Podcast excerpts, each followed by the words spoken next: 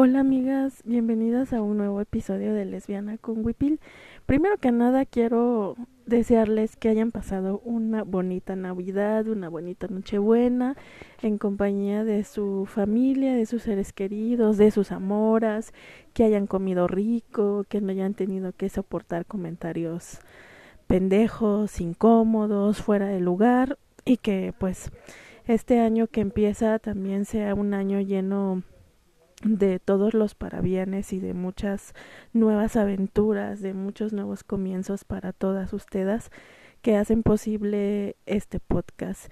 Quiero recordar mis redes sociales por si no las tienen. En Facebook me encuentran como Yadira del Mar. En Twitter, arroba diosa de la mar. Está el Instagram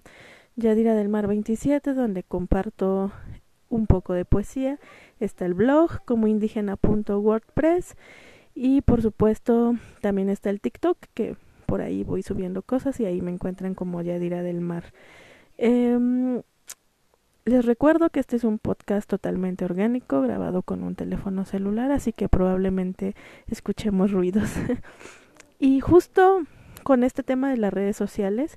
quiero hablarles de varias cosas que he estado pensando en estos días con el tema sobre todo del maravilloso mundo del TikTok. Eh, creo que hay muchas cosas muy muy fuertes eh, con, en ese sentido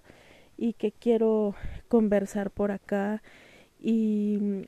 que tiene que ver en específico con esta red social. Bueno, también quiero contarles otra cosita que quizá no tenga tanto que ver con TikTok, pero la mayoría de lo que les vengo a hablar eh, sí tiene que ver con TikTok. Primero, eh, quiero hablar acerca de un caso que estuvo por ahí rolando pues ya hace unas dos semanas tal vez, donde salía una chica llamada Pau,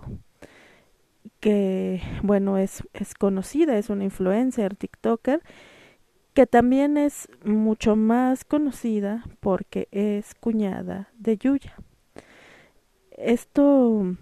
que sucedió es que de repente un día esta chica eh, apareció con en una fotografía con un moretón en la cara a la altura del ojo y nadie sabía qué era lo que pasaba, ¿no?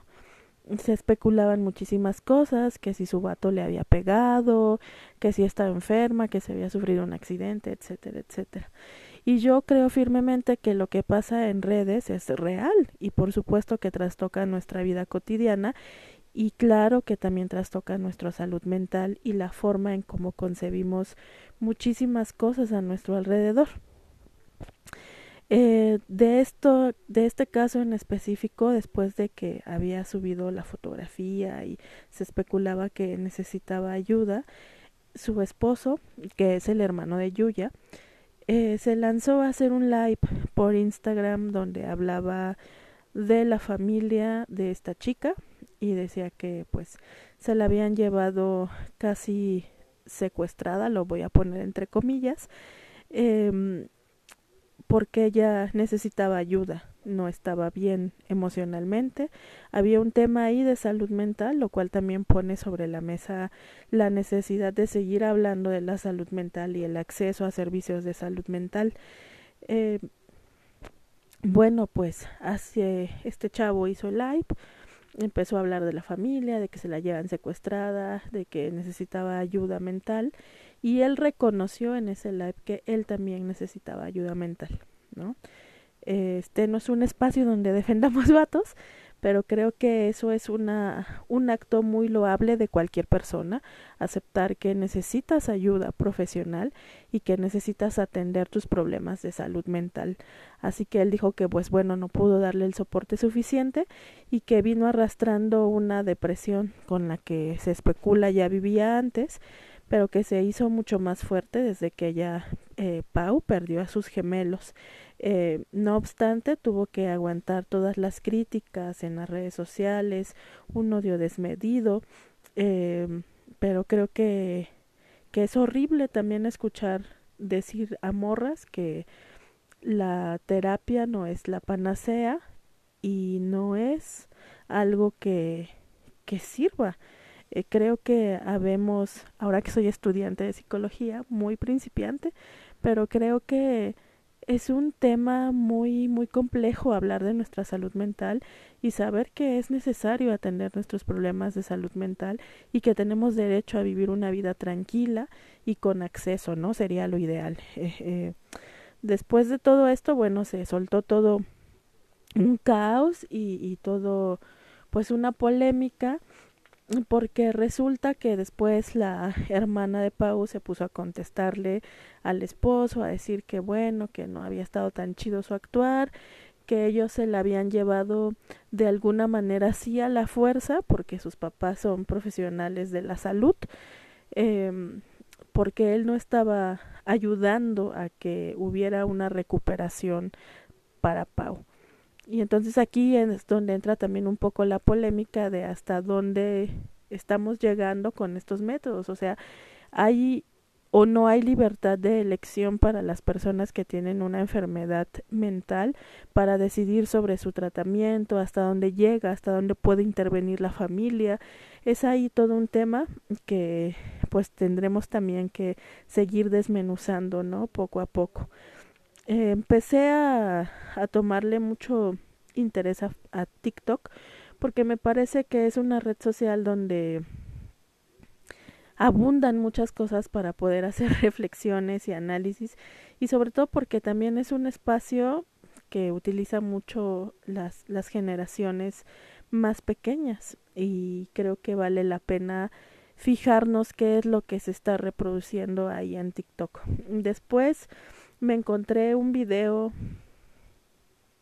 de un señor, Rudy Valencia, ¿no? Donde se puede más que nada observar eh, y escuchar la voz de una mujer que le dice como de que qué barbaridad Rudy Valencia, no lo puedo creer, ¿no? Esto porque la mujer que habla encuentra a Rudy Valencia, que es su esposo, eh, a punto de tener relaciones sexuales con otra mujer en su carro. Eh, la, la mujer que graba el video, la que se escucha la voz pero no le vemos el rostro, empieza a reclamarle al tal Rudy, el güey solamente se ríe y el video, bueno, se hizo muy viral porque lo que sucedió es que ella no atacó a la señora con la que encontró a Rudy, simplemente sí enfocó su rostro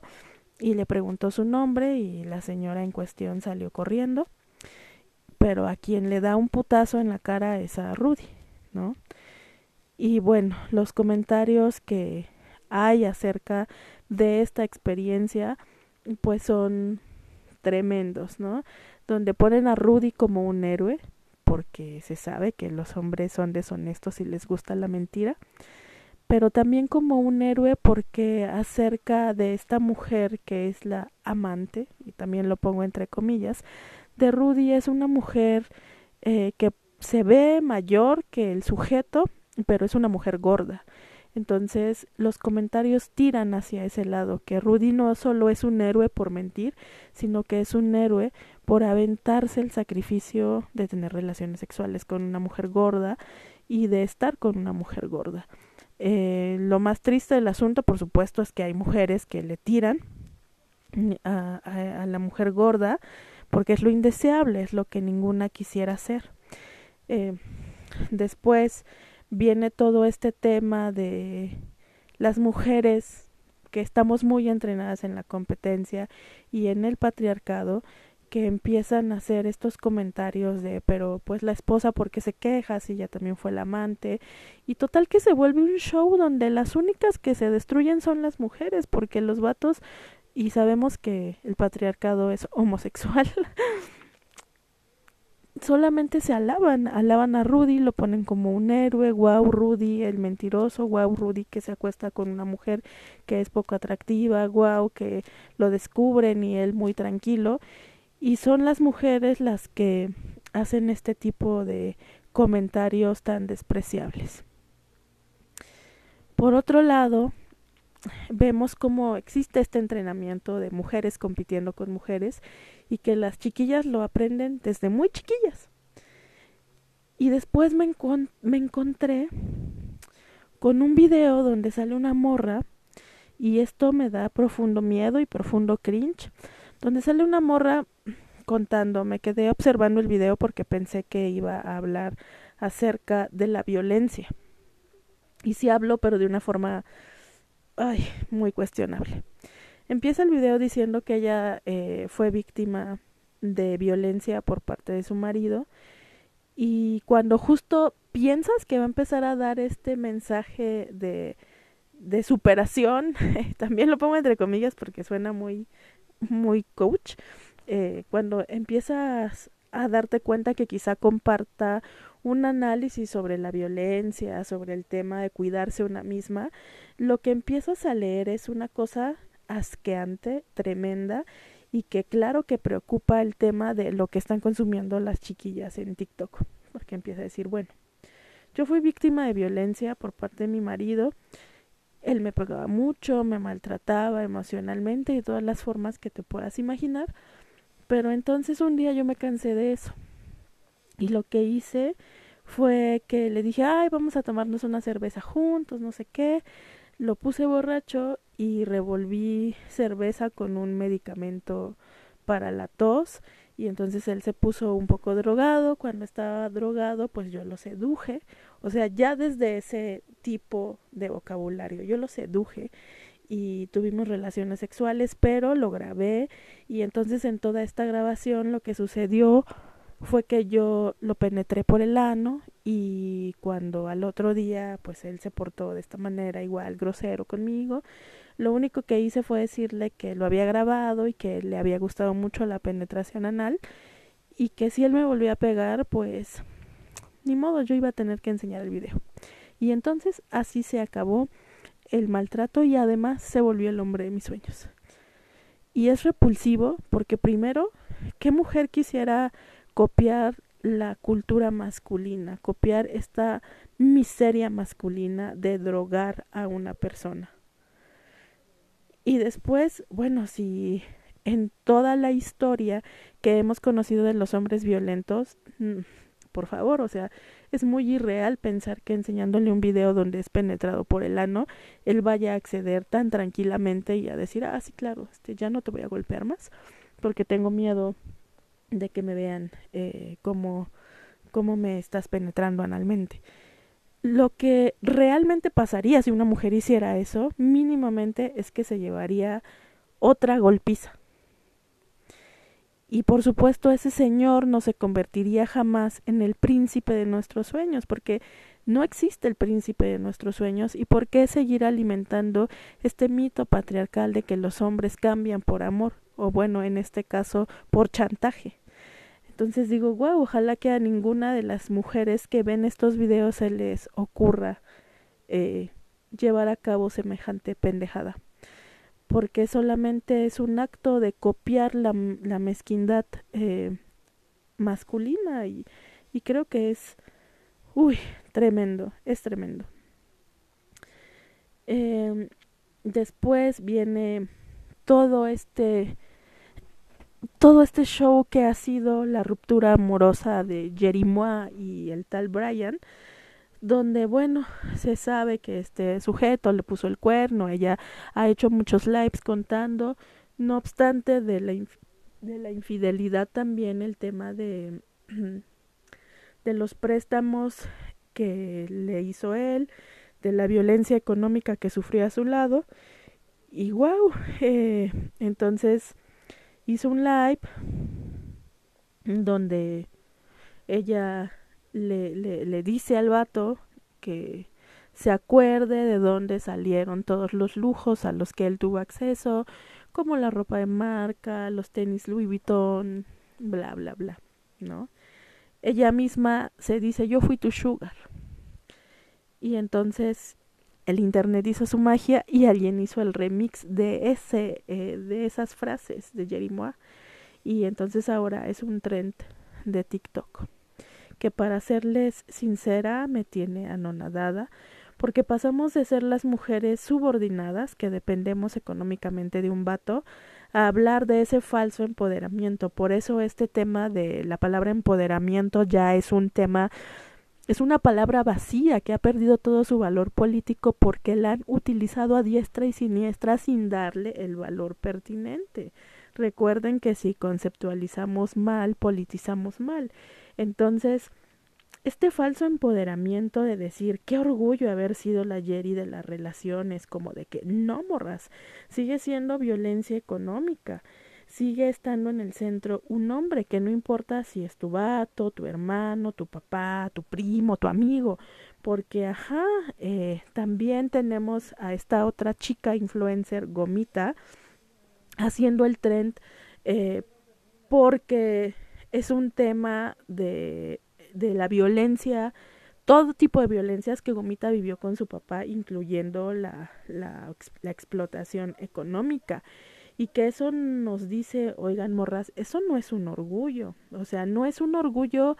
haber sido la Yeri de la relación y haber firmado cosas de las que ni siquiera tenía noción de que ahora sea aval su casa para los restaurantes de este sujeto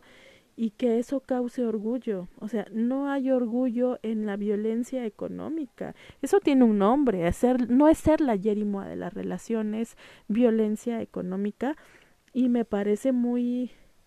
duro ver a muchas morras repitiendo el trend sin esta conciencia y sin darse cuenta de que esto es un tipo de violencia. que en realidad lo que está sucediendo no es que te empoderes, es que te están explotando ahora de otra manera, porque aquí hay muchas cosas mezcladas. El capitalismo, el hecho de que todo el tiempo te estén exigiendo ser una mujer exitosa. No solamente está ahí el mito tremendo de la belleza, de ser hermosa todo el tiempo, ser exitosa, eh, ser influencer, genera dinero y encima mantener un vato y que al final te digan, wow, qué empoderada eres porque lo mantenías, lo traías bien cambiado. Es como chale, es explotación y hay que darse cuenta. Y es muy tremendo, pues mirar, mirar que son estas cosas las que consumen las chicas de 16, 17 años eh, y que está muy, muy denso. Eso pasa en TikTok, pero también pasa este otro tema de los comediantes, también muy, muy entre comillas, que utilizan vestimentas de mujeres para hacerse los graciosos, con chistes que honestamente ni dan gracia, ¿no? Como el tal Paco de Miguel, como hay un sujeto eh, despreciable que se llama Rambete, que hace siempre los mismos sketch, o sea, es que además son lo mismo, es una repetición constante, pero irónicamente tiene millones de reproducciones, cientos de reproducciones, porque pues la misoginia vende, ¿no? Y son repeticiones una y otra vez donde caricaturizan el ser mujer y hacen esta cosa de jiji, este, wow, la morra básica, la morra que se cree merlina, la novia tóxica, la novia celosa, la novia no sé qué, tu tía, o sea, ¿por qué los chistes son las mujeres y no es tu tío el conservador, tu tío el puñetas, tu vato el pendejo, el fifas, o sea, no, son las mujeres. Y encima gesticulando como si en verdad las mujeres fuésemos así, como si gesticuláramos de esa manera, horror, ¿no? Como el vato que el único talento que tenía en TikTok era cantar rolas de los temerarios vestido de mujer y gesticulando demasiado. Y wow, e, era, era totalmente increíble. Entonces, eh, hoy también tuve la desgracia de ver una cosa absurda en TikTok, pero bueno,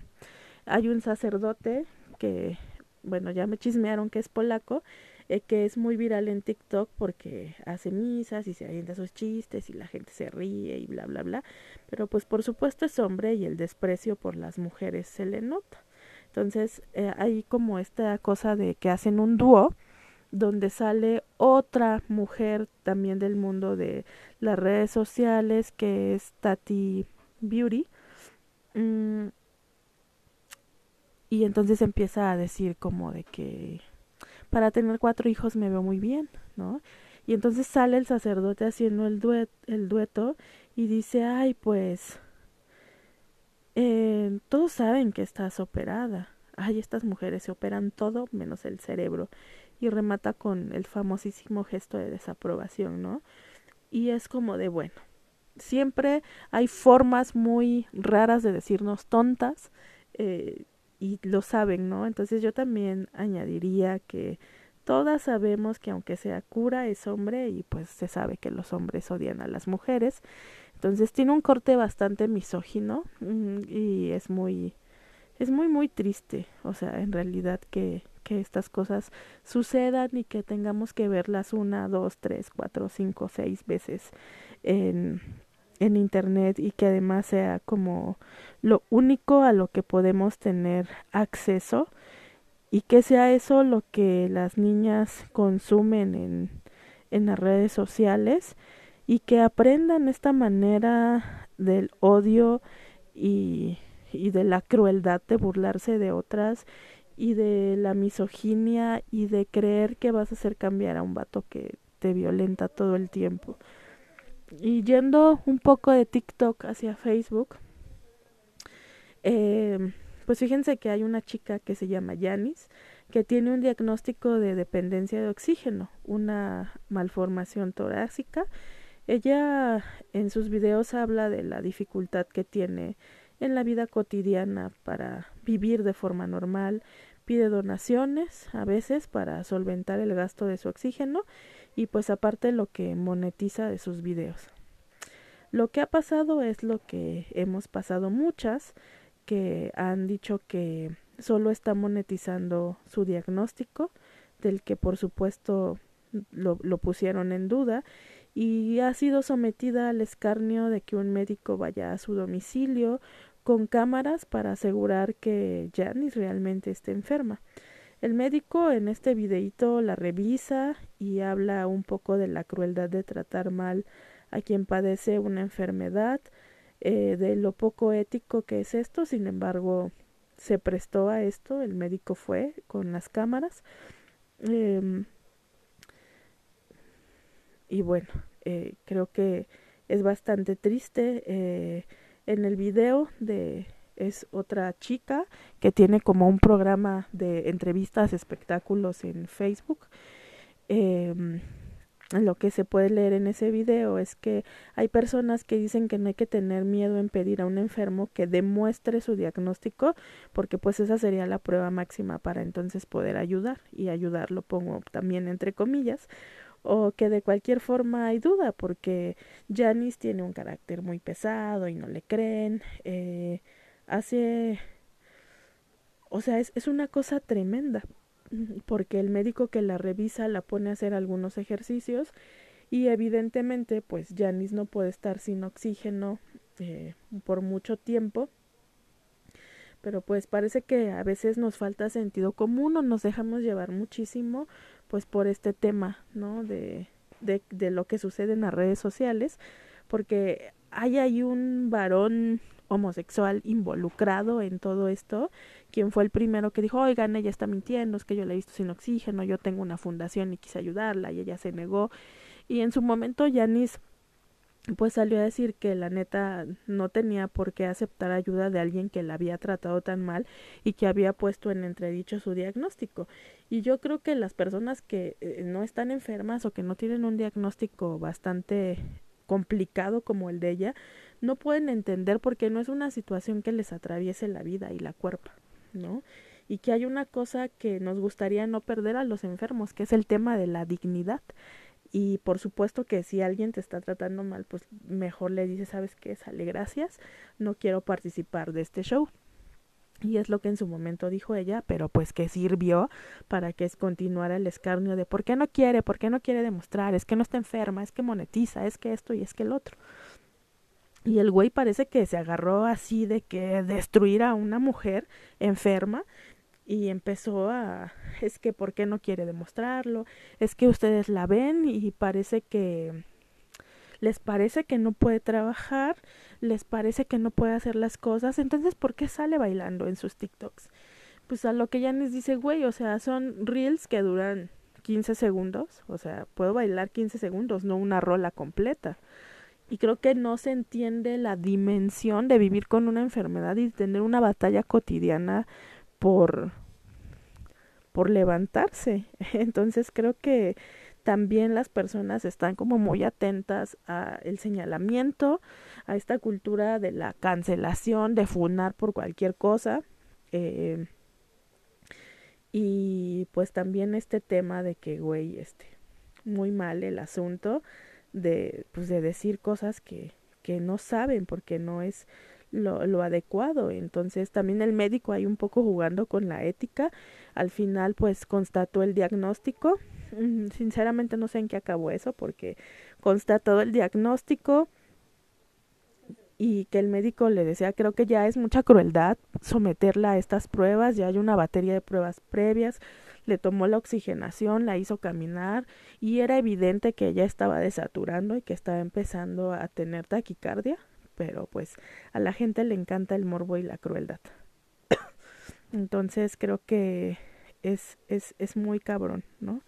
Es, es horrible también como las personas ponen, eh, ¿cómo puedo decir? requisitos para poder ayudarte, ¿no? Entonces creo que pues está muy muy cabrón ese asunto de las redes sociales. Y otra cosita que ya no es TikTok ni, ni, ni Facebook, pero sí Twitter, tiene que ver con el capítulo previo a este de la cosa de la cultura de la pedofilia y el tema de Valenciaga, porque sucedió entonces que en Twitter comenzó a circular una imagen de la dedicatoria de una tesis. Esta tesis eh, la dedicatoria era como dedicó esta tesis a los niños y niñas de deseo inquieto para que un día puedan tocarse sin culpa y también dedicó esta tesis a los pedófilos para que puedan liberar esta culpa de amar a quien aman y se la dedicó a un tal Pepe y le dice algo así como bonito, recuerda verte a través de mis ojos, que esta última o sea, ya las dedicatorias son tremendas, pero esta última pone los pelos de punta porque dado el contexto de la tesis, no se sabe si es un niño y este cuate sea un posible depredador sexual. Porque esta tesis habla ni más ni menos que del deseo oculto y pedófilo de los pedagogos, lo cual es tremendo porque, eh, como decía yo en el episodio pasado, es, es una cosa que, que hace una clara alusión al abuso, a la pedofilia, y no puedo dar crédito que la Universidad de Chile solamente haya lanzado un comunicado todo pedorro donde dice, ok, sí está algo turbio, pero como no es una investigación que haya tenido intervención en comunidad, pues X, eh, solo es teórica y ha cumplido con el rigor académico. Y lo que hemos visto entre los plagios y los temas tan escabrosos, pues la neta lo único que está pasando es que la academia se está llevando un papelón, que bueno, es el papelón de siempre, pero ahora es mucho más evidente y también cómo puede ser que los profesores, profesoras guías hayan participado de esta cuestión tan horrible y que además lo que se de lo que se ha llenado Twitter es de cómo es esta tesis en particular salió del programa de estudios de género de la Universidad de Chile eh, pues lo que haya es decir, ven lo que está promoviendo el feminismo. A ver, una cosa es feminismo, otra los estudios de género. Por eso la importancia de no hablar, que, de no pensar que son lo mismo los estudios de género y el feminismo, porque esto nos permite y da pie a un montón de barbaridades y son temas que son horribles y que están ahí ahora mismo todavía criticándose y dialogándose en Twitter porque sí es un tema que te pone los pelos pero sí de puntitas. Entonces hay que hacer conciencia de lo que consumimos en TikTok, eh, sobre todo porque bueno, fue algo más de TikTok, pero también hacer conciencia de toda la cosa que ronda en las redes sociales y que sí impacta en nuestra vida cotidiana porque lo virtual es real. Y bueno, pues hasta aquí con este episodio de Lesbiana con Wipil y nos escuchamos en un siguiente. Bye.